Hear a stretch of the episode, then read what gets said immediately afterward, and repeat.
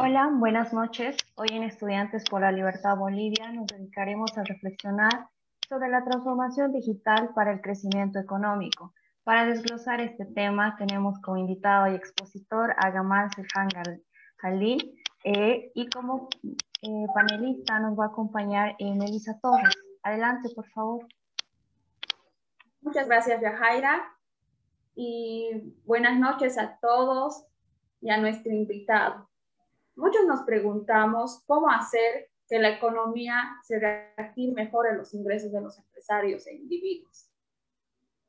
En esta noche abordaremos un tema realmente importante, la transformación digital para el crecimiento económico,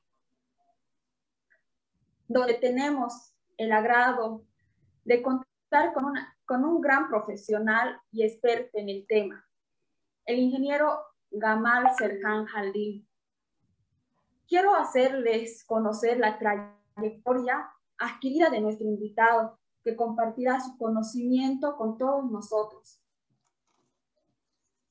Él estudió Ingeniería Civil en la Universidad Nacional Autónoma de México, UNAM, y un posgrado en Finanzas Corporativas en el Instituto Tecnológico Autónomo de México.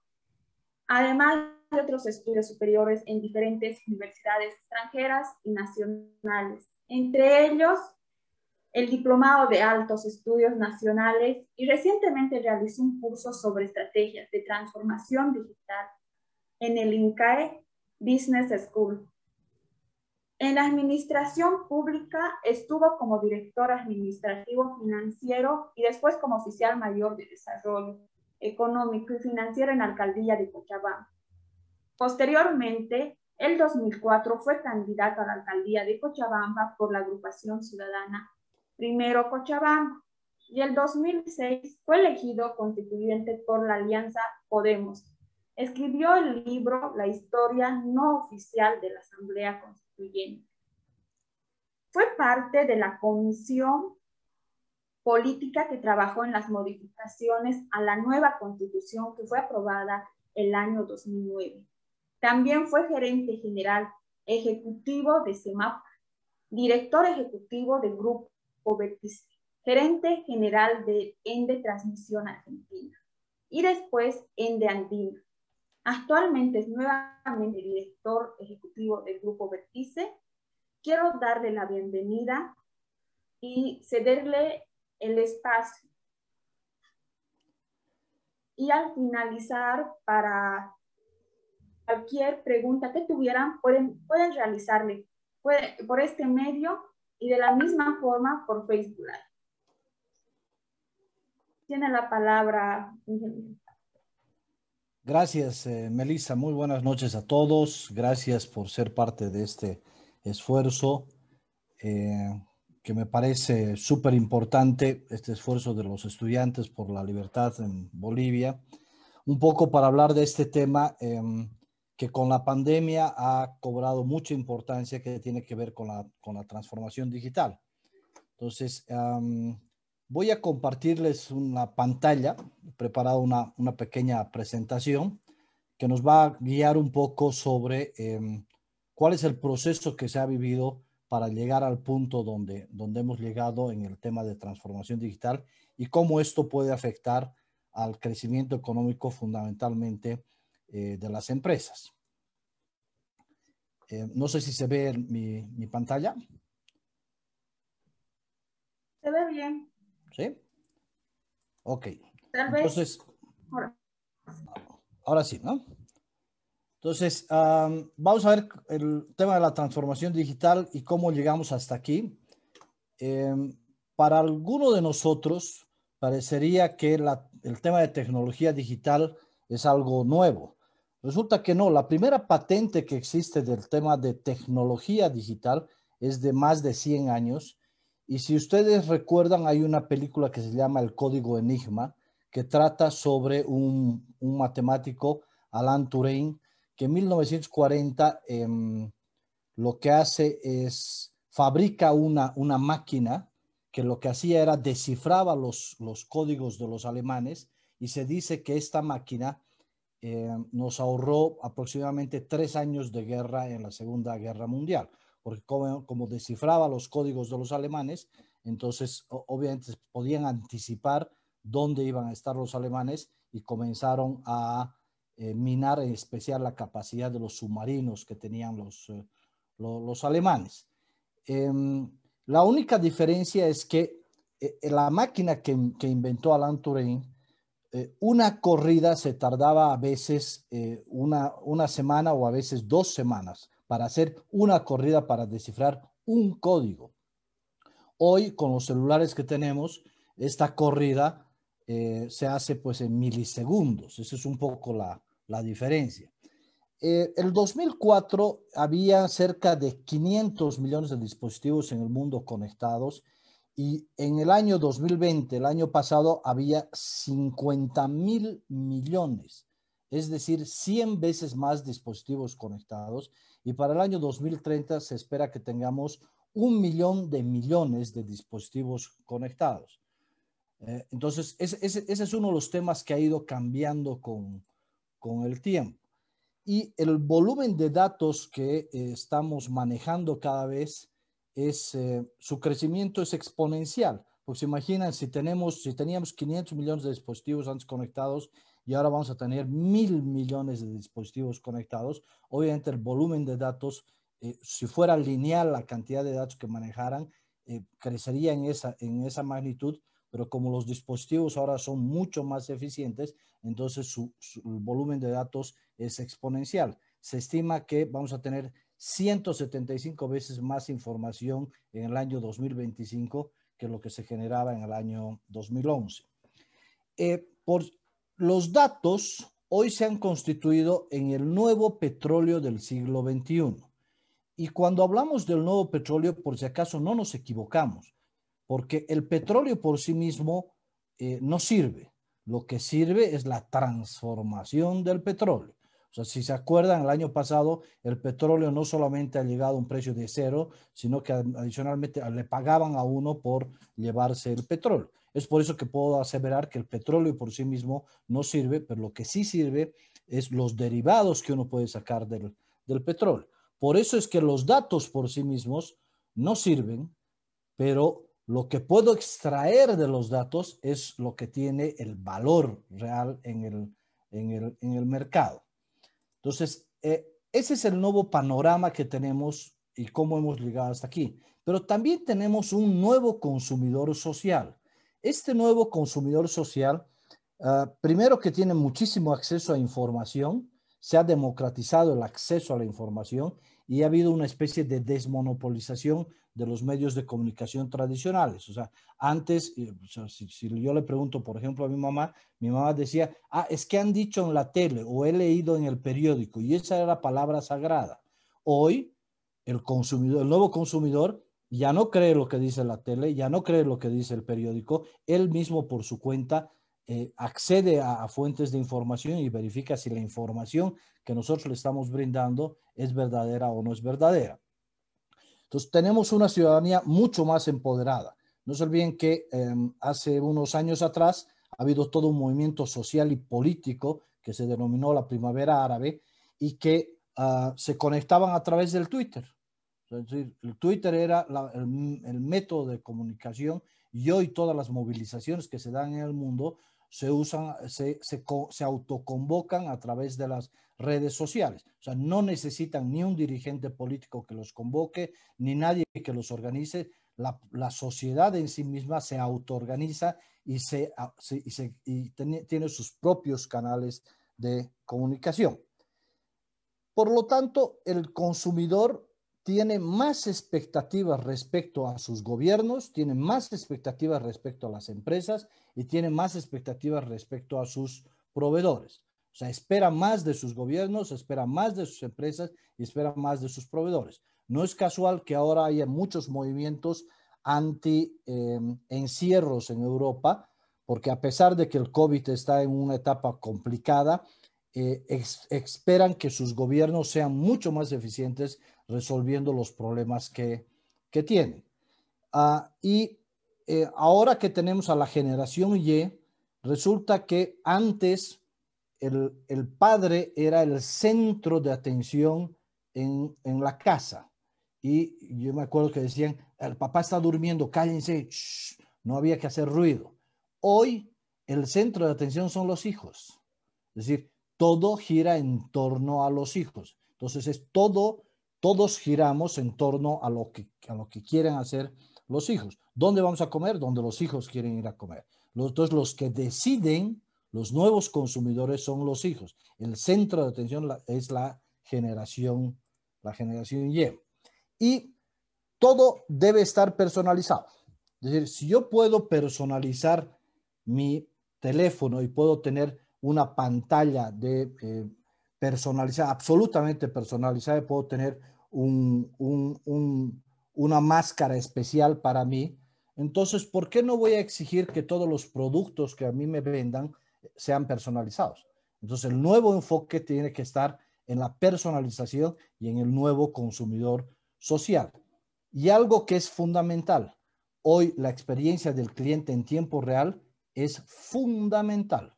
Es decir, porque como el, cliente puede en línea decir, este producto no sirve, este producto sirve, este producto me gusta, este no me gusta, entonces la experiencia del cliente es un tema absolutamente eh, sensible para cualquier producto y la satisfacción no está asociada a, a cuantificaciones, sino está asociada a emociones. O sea, no es casual que en el Facebook nos hayan puesto me encanta, me gusta, me siento triste, me enojo, ¿no? Es decir, porque expresan emociones. Uh, pero si, si, si tenemos eh, una tecnología que avanza a paso agigantado, si tenemos un nuevo consumidor social, también tenemos hoy nuevas organizaciones em, empresariales. Y lo que hay que entender es que las empresas eh, sobreviven no necesariamente las más fuertes, sino las que, las que sobreviven mejor son las que más rápidamente se adaptan al cambio. No sé si es que han visto esta película que se llama Los Crots, que es de eh, los, unos, eh, una familia en la prehistoria, ¿no? Y el, obviamente el papá es un señor grandote, muy fuerte, y él los protege, pero los protege quedándose en la cueva y de repente aparece un jovencito todo, todo debilucho, delgadito, ¿no ve? Y, eh, pero que tiene una imaginación impresionante, que inventa los zapatos, que inventa una serie de cosas, eh, inventa las ideas y, y, y, es el que los lleva finalmente a los Crocs a el futuro. Entonces, esa es la mayor demostración de que hoy las empresas que eh, sobreviven o las empresas que emergen en el nuevo mercado son fundamentalmente las empresas que mejor se adaptan al cambio, que tienen en su ADN el cambio. O sea, el cambio es parte de, eh, de su ADN de las, de, las nuevas organizaciones empresariales. Uh, adicionalmente, hay una especie de batalla entre David y Goliat, es decir, entre las startups y entre el establishment. Es decir, estas empresas eh, viejas, sólidas, que juegan eh, con las reglas del juego del, de, que están establecidas y las startups que crecen casi al borde de lo ilegal porque no hay legislación respecto a lo que ellos están haciendo, pero que irrumpen y que su mayor virtud y su mayor fortaleza es justamente no estar en el establishment, sino irrumpir y cambiar las reglas del juego. Es decir, la única manera como David lo podía haber derrotado a Goliat es utilizando algo fuera de las reglas del juego, que era su onda, y lanzarle a la cabeza. Si no, no hubiese podido derrotarlo. Pero se salió de las reglas del juego. O sea, un, enfrentamiento entre David y Goliat de cuerpo a cuerpo, está claro que Goliat lo hubiese, lo hubiese ganado. Pero no, David era muy ágil eh, y se salió de las reglas del juego y estuvo, y de esa manera es que hoy las startups tienen la posibilidad de derrotar a las viejas empresas que eh, no, no siguen la corriente del, del cambio. En, en, un negocio tradicional, la estructura de la organización se define a través del negocio. En cambio, hoy la organización define los negocios. O sea, ¿sí, entienden la diferencia? O sea, normalmente lo que tú haces es, cuando tú tienes un negocio tradicional, tú defines qué tipo de estructura tienes. Vas a tener un gerente general, un gerente de administrativo financiero, un gerente eh, de operaciones. En cambio, hoy las organizaciones son los que definen los negocios no tradicionales que se desarrollan. Es decir, y cada vez más es por eso que en el tema de educación, por ejemplo, ya no se requiere tanto la educación tradicional, sino eh, lo que hoy se requieren es capacidades, capacidades especiales. ¿Sabes marketing digital? Ah, bueno, me, interesa. Y no me importa si has estudiado filosofía o si has estudiado ingeniería. Eh, ¿Sabes de eh, negocios no tradicionales? Ah, me interesa. ¿no? Eh, sabes del manejo de redes, eh, no me importa si has estudiado, o sea, lo, que, lo que más nos interesa hoy son capacidades de las personas. Y lo que no está sucediendo todavía es que el sistema educativo mundial no está acompañando esta nueva demanda de capacidades.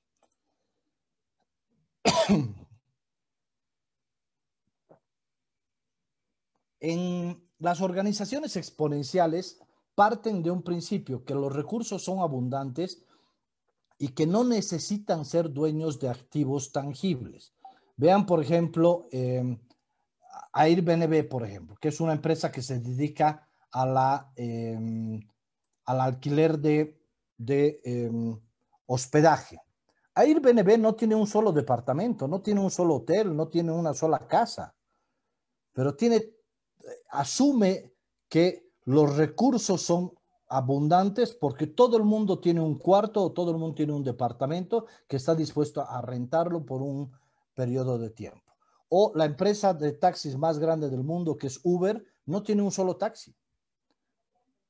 Pero asume que hay gente que está dispuesta a usar su vehículo para, eh, en sus tiempos libres, originalmente así estaba planteado, el que pueda transportar a personas que van en su misma ruta. O Spotify no es dueña de ninguna de las canciones que, que, escuchamos en Spotify. O de algunos de los, de los eh, conversatorios que se, que se dan a través de podcast en Spotify, no es de ninguno. O Alibaba o Amazon no es dueño de ninguno de, los, de las cosas que venden ellos simplemente, entonces parten del principio que los recursos son abundantes. Y esto es un tema fundamental. O sea, no los limita los recursos y no los limita el capital, porque la vieja discusión entre capitalismo y socialismo, ¿no? Era eh, quiénes son los propietarios de los medios de producción. Esa discusión ya la hemos superado. Hoy debemos de partir del principio de que los recursos son abundantes y lo que tenemos que ver es cómo hacemos para que recursos, estos recursos abundantes, que además no somos nosotros los propietarios, puedan funcionar a nuestro favor para hacer crecer nuestros negocios. Y otra característica fundamental que se ha hecho mucho más evidente con el tema de la, de la vacuna del COVID es que las nuevas organizaciones empresariales son colaborativas. Antes había muchos celos, entonces yo no compartía mi información, pero resulta que se han dado cuenta todo el mundo que las organizaciones pueden crecer mucho más si es que colaboran unas con otras. Y eso es lo que nos ha sucedido. Como nunca en el mundo hemos logrado una vacuna en menos de un año. ¿Por qué? Porque todos los, todos los laboratorios han colaborado entre ellos, se han ido pasando información y eso nos ha permitido que podamos hoy, un año después, comenzar a tener vacunas y que el mundo esté comenzando a vacunarse. Esa es la mayor expresión de que las nuevas organizaciones empresariales son absolutamente colaborativas.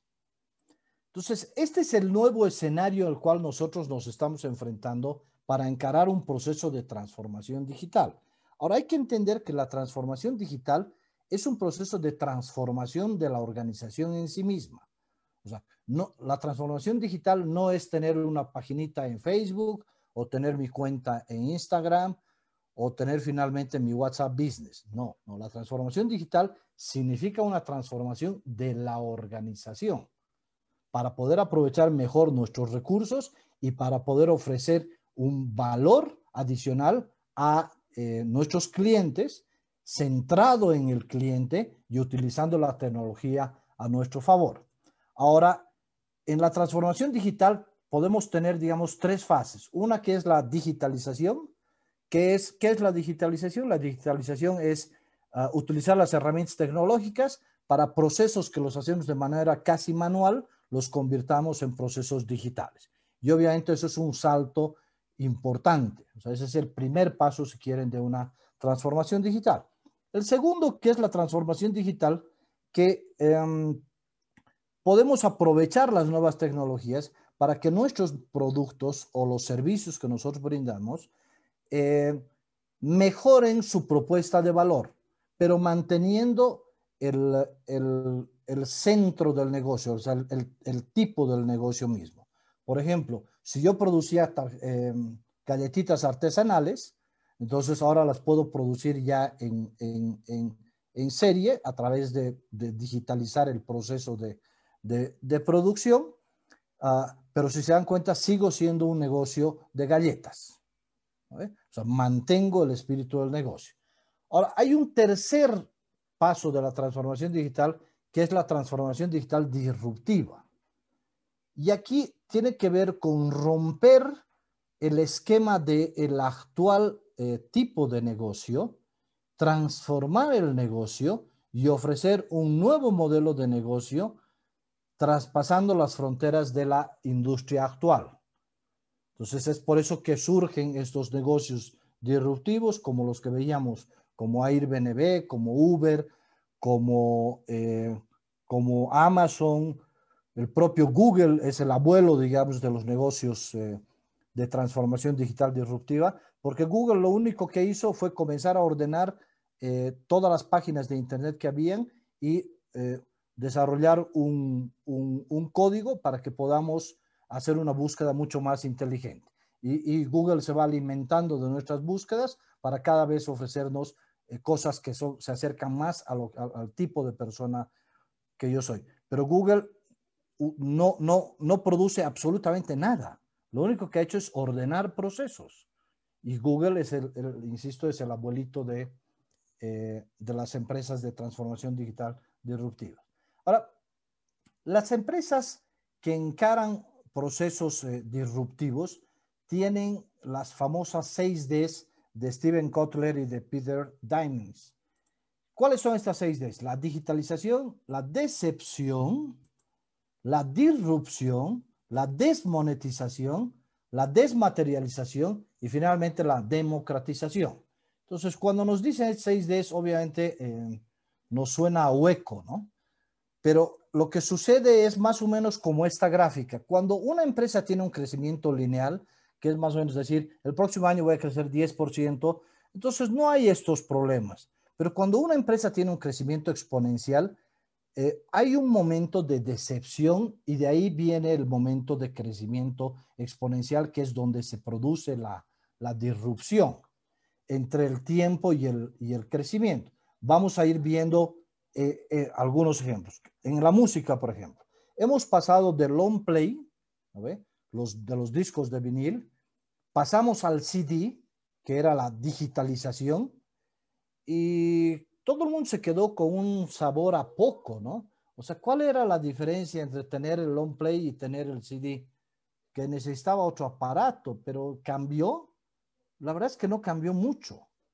Ah, pero cuando apareció iTunes, cuando apareció Spotify, resulta que hubo una disrupción en el negocio de la música, se desmonetizó la, música porque ya no tenía que ir ni a comprar el LP o a comprar el CD, sino que lo podía escuchar gratuitamente. Se desmaterializó porque ya no necesitaba tener el LP o el CD en mis manos, sino lo tenía directamente en mi celular o en cualquier aparato que yo quisiera y se democratizó. Es todo el mundo tiene acceso a Spotify. Si quieres, hasta gratuitamente, porque no tienes que pagar. Ahora, si quieres tener una cuenta premium, ahí, ahí recién pagas. Entonces ustedes me dirán, bueno, es que solamente sucedido con la música. No. Vamos a ver ahora el ejemplo de las fotos. primero teníamos la cámara tradicional, de ahí pasó a la cámara digital, que tenía 0.01 megapíxeles, y entonces la sensación de la cámara normal a la cámara digital era, uy, ¿y en qué hemos mejorado, digamos? O sea, ese es, ese es el campo de la decepción. Y de repente vino la disrupción y nuestros celulares se convirtieron en cámaras digitales y hoy tenemos cámaras digitales de más de 32 megapíxeles y todos nos hemos vuelto fotógrafos. Y ya no tenemos fotos eh, impresas, o sea, se han desmaterializado, ya no tenemos que ir a hacer revelar los rollos y que nos cobren por, por revelar los rollos, sino los tenemos en, nuestra, en nuestros celulares y en el mejor de los casos los tenemos además en la nube. Ni siquiera lo tenemos ya en nuestro, en nuestro celular. Y todo el mundo se ha vuelto fotógrafo. ya no necesitamos fotógrafos especialistas para que nos tomen fotos de familia. Todo el mundo ya somos fotógrafos y nos tomamos selfies como si nada. Ahora veremos otro ejemplo. Veremos el ejemplo de los videos. Antes habían negocios como, para rentar películas y rentábamos películas en beta o en VHS. Y de ahí las películas se digitalizaron y apareció el Blu-ray.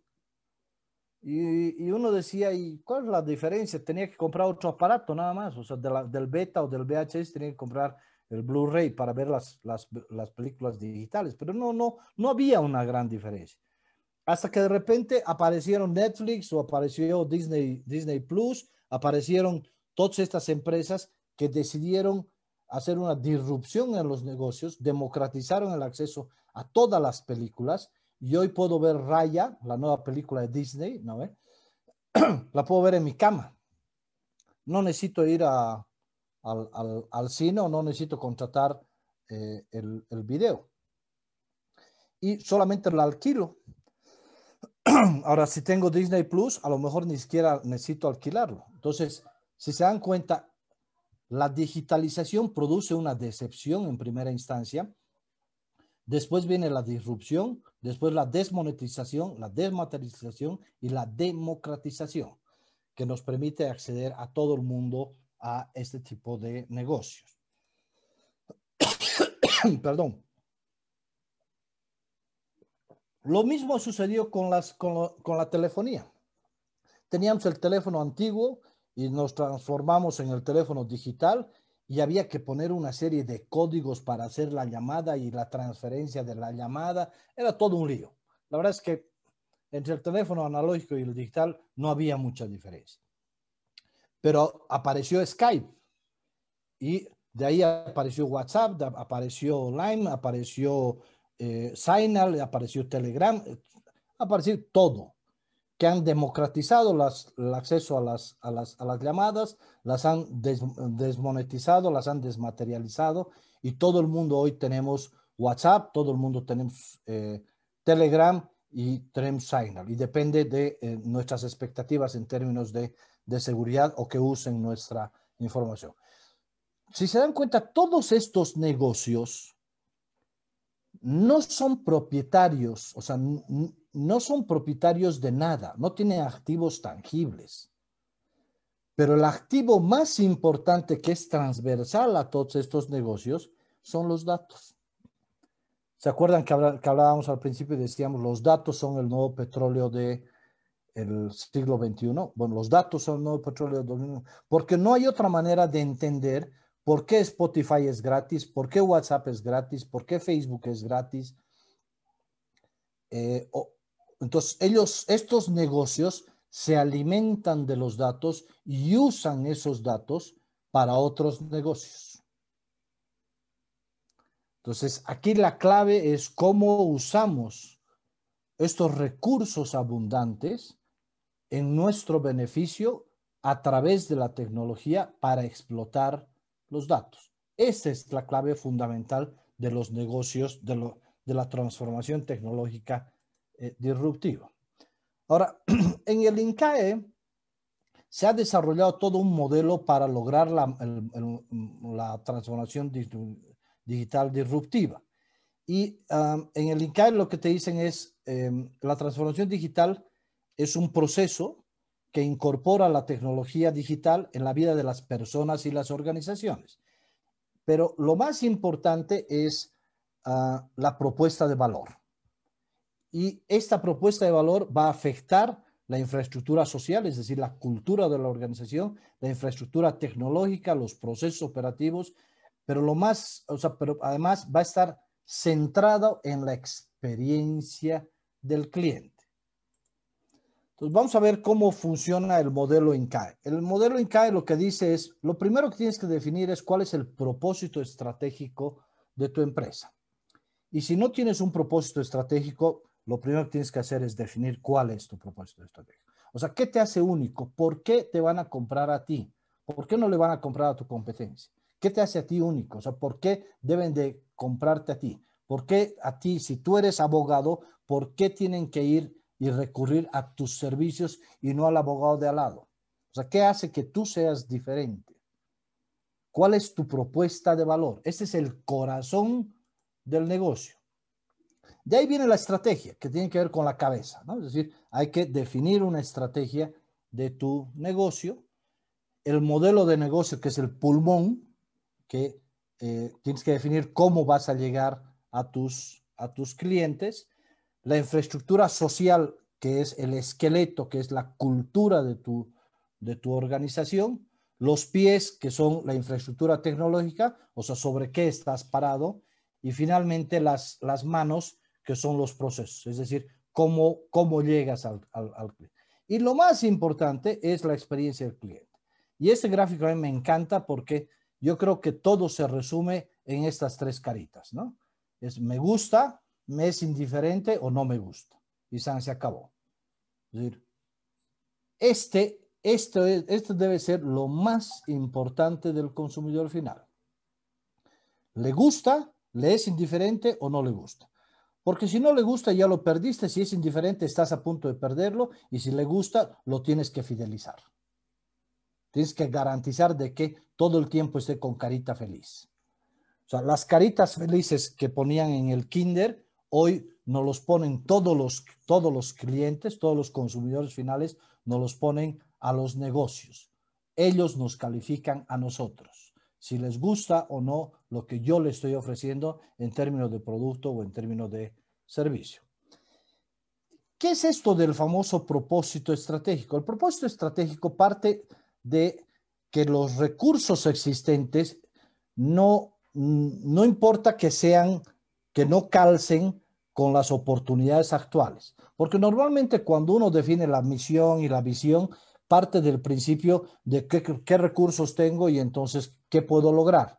Y esa es la primera limitante. Esa es la diferencia entre el propósito estratégico y entre la famosa misión o visión de las empresas. El propósito estratégico es, es algo absolutamente eh, más grande que la empresa y que la va a obligar a la empresa más bien a crecer de manera exponencial. O sea, ¿qué va, qué va a hacer que lata tu corazón y que todos los días tu corazón quiera crecer, crecer, crecer, crecer? Si se dan cuenta, por ejemplo, ¿qué pasó con Amazon? Amazon comenzó vendiendo libros, pero su propósito estratégico nunca fue vender libros. Su propósito estratégico era ser la tienda más grande del mundo, que venda todo. Y hoy Amazon vende todo. Uno puede encontrar desde un USB, ¿no ve? Hasta eh, lo, que, lo que te imagines. Entonces, lo que hace que tu empresa crezca de manera exponencial es justamente este propósito estratégico. Después, ¿se acuerdan? Venía la, la estrategia. La estrategia tiene que ver con dónde compito, cómo compito, cómo lo implemento, qué dirección estratégica voy a utilizar. Hay que analizar quiénes son mis clientes, cuáles son los nuevos competidores, cuáles son los proveedores, eh, cuáles podrían ser los productos sustitutos, los competidores en el, en el mercado. Y también tenemos que definir, ¿se acuerdan? El pulmón del negocio es el modelo de negocio. Y para esto se utiliza una herramienta muy interesante que se llama el modelo Canvas. El modelo Canvas lo que hace es, en una hojita, yo defino mi negocio, en una sola hoja. Aquí tiene que estar la propuesta de valor, o sea, decir, cuál es el regalo de mi negocio, qué le estoy regalando yo a mis clientes, en a quién, o sea, a quién le estoy entregando esto. A mis, estos son mis clientes, estos son mis canales de comunicación de, de, mis clientes, esta es la relación con, con mis clientes. Obviamente, esto me va a generar los ingresos del negocio. Aquí defino cuáles son las actividades estratégicas del negocio, los recursos estratégicos y los cuáles son los aliados estratégicos.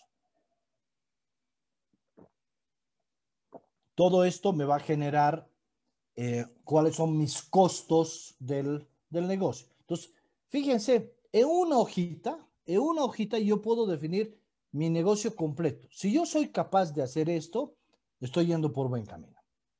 Porque este es, aquí está definido cuál es mi modelo de negocio. Y vamos a ver dos ejemplos. Vamos a ver el ejemplo de Google y vamos a ver el ejemplo de eh, Apple. En Google, si se dan cuenta, aquí están definidos cuáles son sus modelos, o sea, cuál es el, el valor que tiene, que tiene Google. Google, en, última instancia, es una empresa que se dedica a dar servicios de publicidad. O sea, el core del negocio de Google es brindarte servicios de publicidad y utiliza sus servicios de búsqueda para que eh, tú puedas poner publicidad ahí. Ese es el core del negocio. Y estos son sus, sus eh, clientes, estas son sus relaciones, estos son sus canales, estos son los ingresos que genera que genera Google, estos son sus costos de Google, sus actividades principales, sus recursos principales y cuáles son sus eh, socios principales. En el caso, por ejemplo, de, de Apple, el core del negocio de, de Apple es venderte equipos. A diferencia de Google, que Google te vende publicidad, Apple te vende equipos. Y aquí están sus, sus, otra vuelta, sus clientes, sus canales de distribución, la relación con sus clientes, cuáles son sus fuentes de ingreso, cuáles son sus actividades claves, cuáles son sus recursos claves, cuáles son sus socios principales y cuál es su estructura de, costos. Vean, las dos empresas íconos, si quieren, del tema tecnológico, Google y Apple, se pueden resumir en una hoja, en una sola hoja. Entonces, si Google y Apple pueden resumir su negocio en una hoja, yo creo que nosotros deberíamos estar en condiciones de resumir nuestro negocio en una sola hoja. Y ese es el modelo de negocio. Y la infraestructura social tiene que ver con la estructura de la empresa, con la cultura organizacional, con el liderazgo que hay al interior de mi, de mi empresa. Tiene que ver con los aceleradores del cambio, es decir, hay que crear un sentido de urgencia en torno a una oportunidad, hay que formar una colisión de orientación, definir la visión estratégica, comunicar y atraer un ejército de voluntarios, eliminar barreras, celebrar triunfos a corto plazo, no cantar victoria muy pronto e institucionalizar el cambio. Entonces, eso es parte de cómo transformo internamente mi estructura organizacional. Y la infraestructura tecnológica, eh, hay, eh, hay, este mapita que lo que hace eh, eh, André Elizondo, dice, em, ¿quién es el maestro digital? Entonces, nosotros tenemos, si, dependiendo de las capacidades de liderazgo y dependiendo de las capacidades digitales, las empresas que son los que están comenzando, las empresas que son conservadoras, las empresas que son fashionistas y los maestros digitales. Los los que están comenzando tienen capacidades de liderazgo eh, bajas y obviamente tienen capacidades digitales también bajas. Los que tienen capacidades de liderazgo eh, altas, pero tienen capacidades digitales eh, bajas, es probable que sean empresas que no les interesa avanzar mucho en el tema de digitalización y son conservadores. Hay empresas que más bien al revés avanzan muchísimo en el tema de capacidades digitales, ¿no? Se compran lo último de la moda, el, el, último iPhone, el último, eh, la, la, última computadora, pero, pero no tienen una capacidad de liderazgo importante, entonces de nada les, les, les, les le sirve el tener eh, todo, todo el tema digital si eh, eso no se, no, no, se, no se produce resultados. ¿Dónde queremos llegar? Queremos llegar aquí, donde tenemos capacidades de liderazgo altas y donde tenemos capacidades digitales altas. Este tipo de, organizaciones son las que han superado ya las dificultades y que están en el campo de la disrupción digital. Y obviamente yo trabajo en esta área con, con los datos, trabajo con el business intelligence, trabajo con inteligencia artificial, con big data, con cloud computing y con otro tipo de servicios como los, eh, hoy por ejemplo está muy de moda todo lo que es el software as a service. O sea, los softwares ya no se venden, sino ahora lo que te venden es una suscripción mensual, eh, semestral o anual. Entonces, ¿por qué? Porque otra vuelta, lo que se ha entendido es que no es tan importante que te entregue algo físicamente como eh, que te entregue el, el servicio. ¿Cómo, ¿Cómo, hacemos para centrarnos en los clientes? Um, una, una frase de Sigmund Freud decía, no todos los hombres merecen ser amados. Y si esto lo llevamos al tema de los clientes, es no todos los clientes merecen ser atendidos. Entonces hay que definir claramente nosotros cuáles son nuestros clientes estrella, cuáles son nuestros clientes parásitos que consumen mucho tiempo de nosotros y no me producen mucha rentabilidad, cuáles son los clientes vulnerables que me producen rentabilidad pero que no tienen muy buena experiencia del cliente y cuáles son los clientes que nos causan pérdidas. Entonces, es muy importante eh, hacer una radiografía de mis clientes para ver en quiénes, en qué clientes yo me voy a concentrar. Insisto, acuérdense, no todos los hombres merecen ser amados, como no todos los clientes merecen ser atendidos. Eso dependerá de, para mí, quiénes son mis clientes estrella, que son los que tienen una buena experiencia del cliente, pero también me generan una alta rentabilidad. ¿Cuáles son mis clientes vulnerables que me generan una alta rentabilidad, pero no están teniendo una buena experiencia del cliente? ¿Cuáles son mis clientes parásitos que me consumen muchos recursos, pero no me producen casi nada? ¿Y cuáles son los clientes que me generan pérdidas, que esos no vale la pena ni siquiera atenderlos? Hoy eh, hay una técnica que se llama el Customer Centric, que lo que busca es que nosotros nos centremos en la experiencia del, del cliente. Vamos a ver un par de ejemplos de eh, exitosos de la transformación digital disruptiva. Nosotros tenemos el tema de Uber, que les comentaba, eh, no tiene ni un solo taxi, pero es la compañía de taxis más grande del, del mundo. Facebook, que eh, tenemos, eh, si no me equivoco, em, cerca a em, un sexto de la población mundial tiene una cuenta de, de, Facebook. Entonces, obviamente, todo el mundo quiere estar en, en Facebook si es una empresa. Alibaba o, o Amazon, que es el, la empresa de, ventas más grande del mundo y no tiene ni un solo inventario, ni uno solo o Airbnb o eh, eh, que, que, no tiene, que es la empresa más grande de, de alojamientos y tampoco tiene un, solo, una sola propiedad. Imagínense el, el hotel, el hotel Hyatt, ¿no? Para, para, poder competir con Airbnb tendría que ser inversiones en todo el mundo, todo el tiempo, y nunca va a poder competir con, con Airbnb. Entonces, esto es un poco algunos de los ejemplos de eh, de las empresas que han generado negocios disruptivos que están hoy, eh, que son exitosos. Voy a, voy a mostrarles este video que es muy cortito, que es de eh, un banco que se llama el, el DBS Bank, que es un banco en Asia, y por favor préstenle un ratito atención a lo, a lo que dice. Banco del futuro, ese es su eslogan, por si acaso.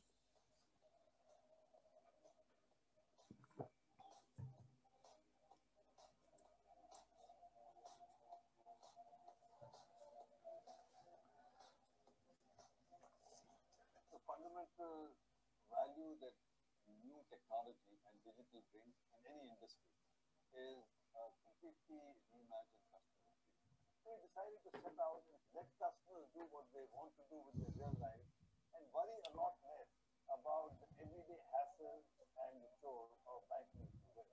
We're talking about making banking visible, with more bankless. We are almost visible to you as a bank, but very, very much part of your life. But in everything you do,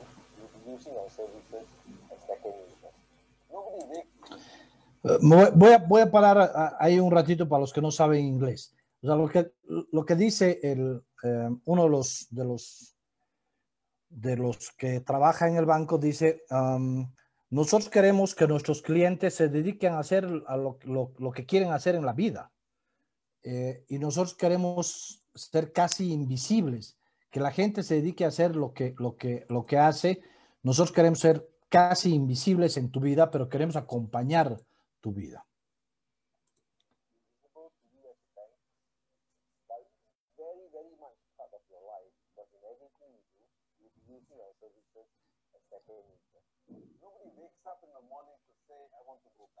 Esta parte me encanta. Dice, nadie se levanta en la mañana y dice, hoy quiero ir al banco. No, pues nadie se levanta diciendo quiero ir al banco, ¿no?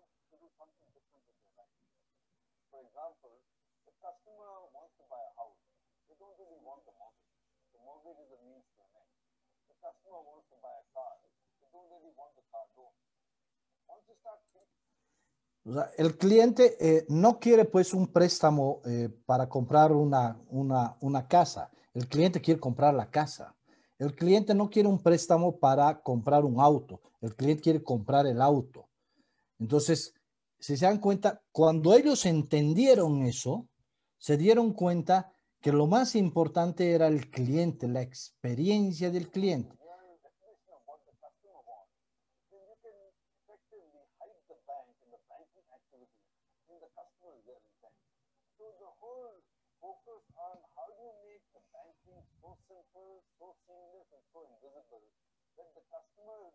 Think you by DBS. Ven, ven, ven la importancia del, del, del, del, del es, es que es, es, es espectacular.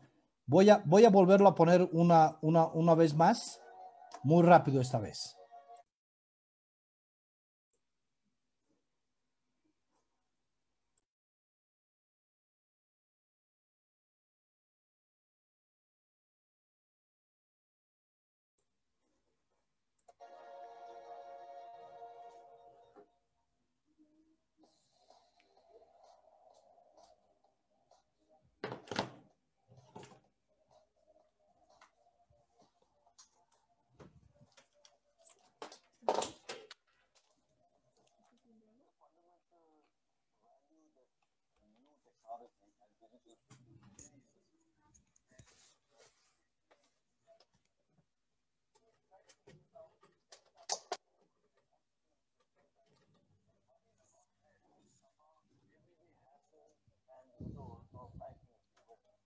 Talking about making banking visible, with more bankless.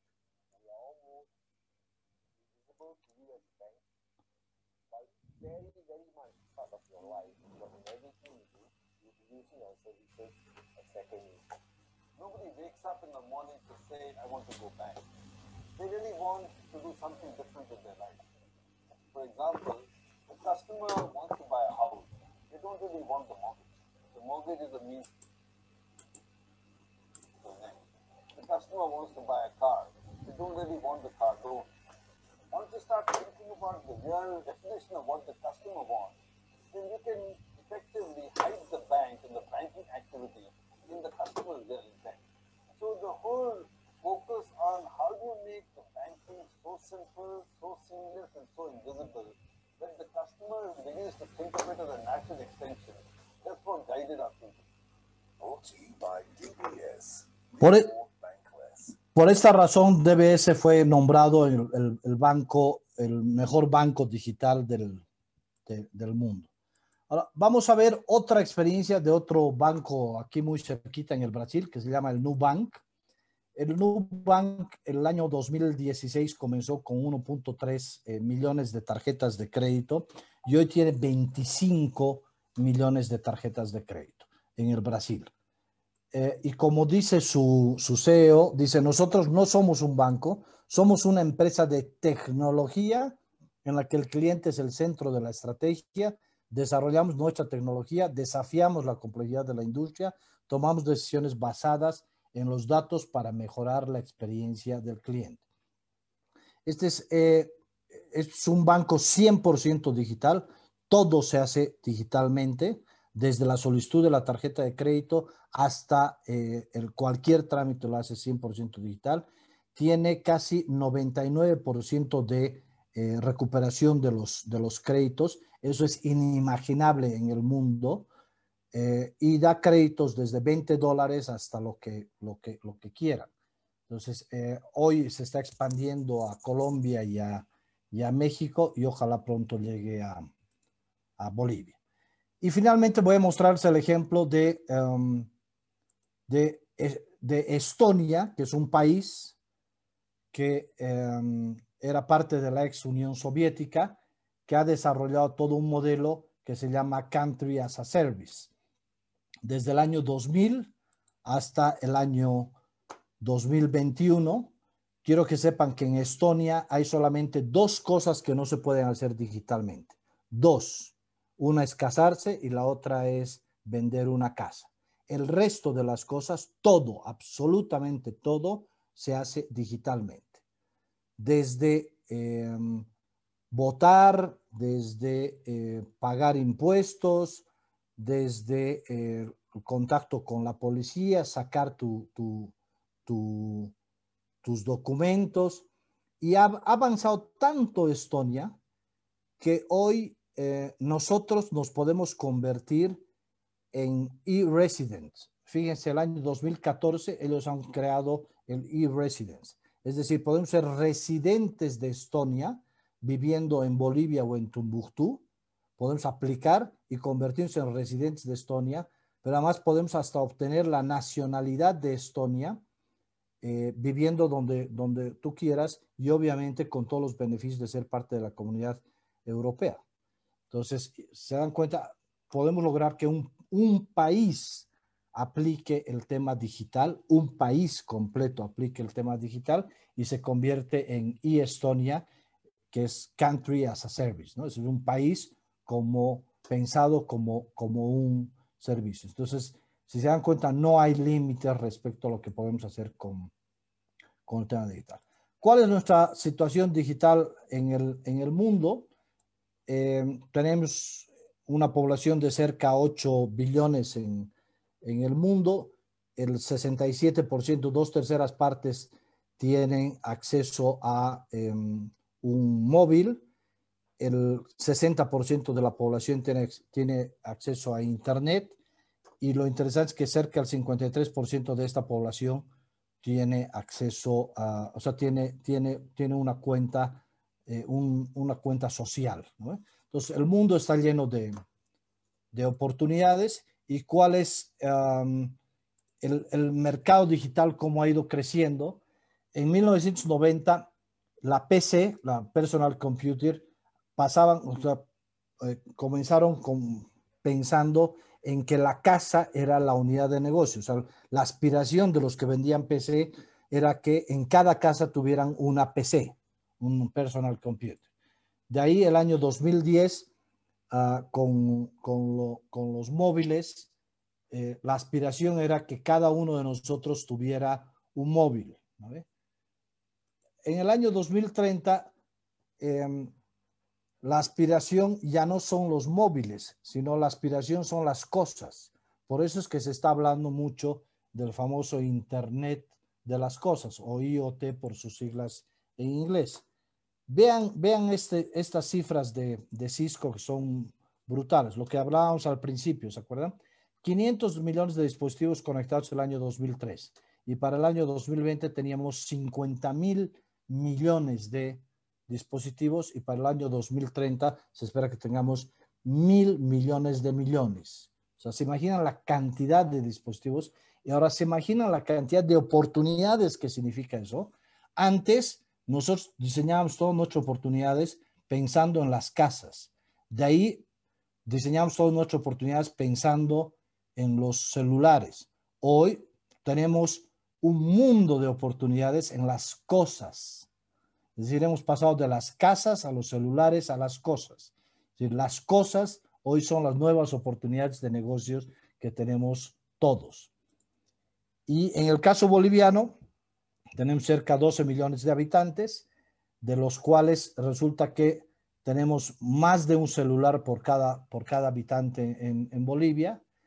Tenemos casi el 50% de la población que tiene acceso a Internet.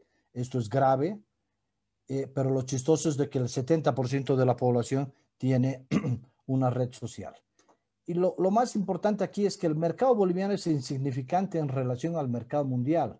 La digitalización lo que hace es darnos la oportunidad de que el, nuevo mercado para nosotros sea el mercado mundial. Yo puedo dejar, puedo comenzar a actuar localmente, pero puedo pensar globalmente. Y ese es, y ese es el reto que tenemos nosotros para eh, la transformación digital. La transformación digital no es una ventaja competitiva, hoy es una necesidad. Y aquí eh, yo paro, mi querida Melissa, para abrirnos un poquito un espacio para cualquier pregunta que, hayan, que tengan, por favor. Muchísimas gracias, estimado Gamal. Y realmente es tan importante conocer y sacar el máximo aprovechamiento de la tecnología. En mi experiencia como abogada, les quiero comentar, en el pasado veían tan difícil incluir la tecnología, sin embargo ahora es más efectivo y más, se podría decir, eh, se, se puede atender de manera más rápida todos los causas. Y ahora, entrando a este espacio de preguntas, eh, tengo la siguiente. ¿Qué sectores empresariales son llamados a iniciar y dar soporte al resto en transformación digital? Es, extraordinaria tu, tu, pregunta porque eh, la fortaleza para que un país como Estonia, por ejemplo, haya, haya logrado un 100% de, de digitalización está obviamente en su empresa eh, de telecomunicaciones o en las empresas de telecomunicaciones, porque las carreteras del desarrollo digital son justamente eh, las empresas de telecomunicaciones. Pero también lo curioso es que las empresas de telecomunicaciones por sí mismas, eh, su futuro es desaparecer si no se transforman en empresas de tecnología. Entonces, la, un poco aterrizando la, la, la, la, pregunta que tú me, que tú me haces, eh, si quieres, el desarrollo o la transformación digital de una ciudad, de un departamento, de un país, está eh, un poco condicionado por la capacidad de sus empresas de telecomunicaciones de eh, soportar esta transformación digital. Porque de nada sirve que yo vaya contigo y, que, y te dé una serie de herramientas, el WhatsApp Business, que te dé, eh, no sé, el, el, el, Google para que tú te registres y estés geolocalizada, o que abras tus cuentas en, en, Facebook Business o en Instagram Business. Eh, si tu mayor limitación va a ser la conectividad. Entonces, eh, y, eso es lo que no están terminando de entender las empresas de, eh, eh, telecomunicaciones, que las empresas de telecomunicaciones deberían ser los principales interesados en eh, que tú logres una transformación digital y apoyar esa transformación digital uh, para lograr el, éxito como región. Porque lo que hay que provocar es una especie de círculo virtuoso de la economía. Es decir, yo hago que tú crezcas y tú haces que yo crezco. Y entonces entre todos hacemos que todo el mundo crezca. Eh, eh, y por eso es fundamental el transformar la mirada que tienen hoy por hoy las empresas de, eh, de telecomunicaciones. Muchas gracias. Y tal vez para aportar a lo que decías, ¿cómo podríamos, bueno, qué estrategias se podría dar a las microempresas que muchas veces no tienen esta llegada o, bueno, en realidad mucha fe a la tecnología por diferentes situaciones que llegan a vivir, ¿no es cierto? Eh, es que lo primero que necesitamos es un cambio de chip, ¿no? O sea, todos necesitamos cambiar nuestro, nuestro chip. Yo les voy a contar un poco el tema de eh, Google. Resulta que Google, eh, ¿ustedes sabían que por qué Google desarrolla eh, eh, Gmail? Por una sola razón. Resulta que Gmail le traía más tráfico al buscador. Y después desarrolla Chrome, ¿no ve? La plataforma Chrome. ¿Por qué? Porque también le traía más tráfico al, al, buscador. Entonces, cuando entendamos que todas nuestras acciones de soporte a los pequeños empresarios, a los medianos empresarios y finalmente a los grandes empresarios van a redituar en mejorar nuestra economía, nuestro ecosistema y todos vamos a terminar ganando, en ese momento se va, como, se va a provocar la, la transformación eh, de las estructuras sociales. Y eso es, eso es bien, bien importante. Pero necesitamos cambiar nuestro chip. Eh, porque hoy, si te das cuenta, hay, por ejemplo, eh, personas como la señora que vende juguitos, ¿no ve?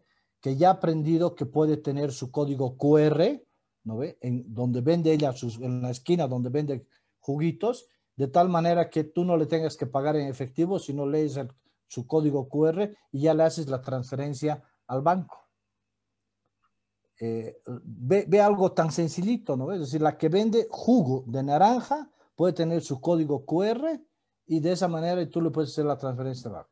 Le estás resolviendo a ella el problema hasta de seguridad, ¿no? Pues no, no necesita manejar efectivo, tú mismo te estás facilitando la vida y ella está generando un círculo virtuoso. Entonces lo que necesitamos es eh, gente que cambie el chip, que vea en, en, la transformación digital una gran oportunidad de que eh, podemos mejorar sustancialmente la vida de las, de las personas y eh, que, la, que la tecnología sea nuestro aliado para eh, crecer, crecer, crecer, crecer y cada vez crecer más. Muchísimas gracias. Ahora, como última pregunta, ¿Cómo podríamos acelerar la economía en toda la productividad y conseguir el mayor impacto? Um, lo primero es que hay que convencer a los empresarios que la transformación digital no es un gasto, sino es una inversión. Y cuando hablo de empresarios, estoy hablando desde el pequeño empresario hasta el empresario más grande, ¿no? Que entiendan que la tecnología es un aliado en su eh, mejora continua y obviamente tienen que entender eh, que eso lo que puede provocar es un, un, incremento importante en términos de sus ventas, pero también lo que hay que hacer es hay que promover las startups o hay que promover los hackathons, eh, una serie de iniciativas que como el, el Startup Weekends que hay en el, en el mundo, para que vayan naciendo negocios que encuentren en el mundo oportunidades. Ya hemos visto varios ejemplos donde no necesitan activos tangibles para eh, crecer los negocios y que más bien a partir de ideas eh, revolucionarias se convierten en, en monstruos de, de, empresas. Todas las empresas nacen en el garaje de, de una casa, todas. Eh, entonces, no hay que tenerle miedo a, a, a, a nacer eh, en el garaje de una casa Y a mí siempre me gusta eh, contar la historia de Steve Jobs, ¿no? Él fundó Apple y lo votaron de su empresa, ¿no? Y después lo volvieron a contratar en su, en su empresa. Porque, o sea, si, si se acuerdan, él, él, él, crea Apple y cuando lo vuelven a contratar a Steve Jobs, él es el que crea la revolución de los teléfonos celulares. Él es el que crea la revolución de los teléfonos celulares, porque él es el, capo que entiende que estamos pasando de la casa como unidad al celular como unidad. Y si se dan cuenta, en el caso de Bolivia, por ejemplo, es impresionante, pero tenemos más celulares que habitantes. Eso significa que en cada celular hay una oportunidad. Tú te imaginas, por ejemplo, que un negocio entienda que en cada celular puede tener una agencia. Tú en cada celular de cada cliente, tú puedes tener una agencia, solo teniendo una aplicación en el celular. Entonces, cada vez que un, que un cliente instala una aplicación en su celular, esa es la agencia de tu negocio.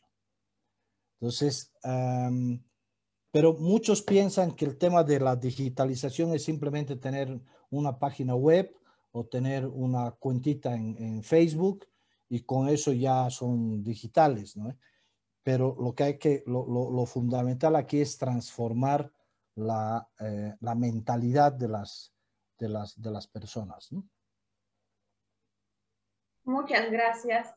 Y realmente importante lo que mencionas. Eh, hay que no hay que tener miedo a la innovación y realmente es bueno arriesgarnos y mostrar que gracias a ese riesgo podemos lograr grandes resultados. Eh, darte, bueno, en, en esta noche agradecerte por habernos acompañado en esta sesión. Realmente hemos aprendido mucho y sé que muchos, lo, muchos los que también han podido ver a través del Facebook Live y de la misma forma estar en la plata, bueno, en el Zoom, han aprovechado al máximo cada detalle, concepto que nos has hecho conocer de manera tan específica y de qué manera aprovechar a futuro y empezar, ¿no? A tener otra visión llegar a, de esa manera a conseguir transformar nuestra economía y volver a, a evolucionar. Creo que estamos en una época para simplemente innovar y crecer de esa forma. Muchísimas gracias. Te cedo la palabra, querido eh, Gamal, para que puedas de esa forma despedirte eh, no, el agradecido en todo caso soy yo, Melissa, por tu intermedio, agradecer a los estudiantes por la libertad de Bolivia, eh, de haberme permitido este, este, este, este espacio para compartir un poco mi experiencia en este tema, en esta pasión que es la, la, la transformación digital.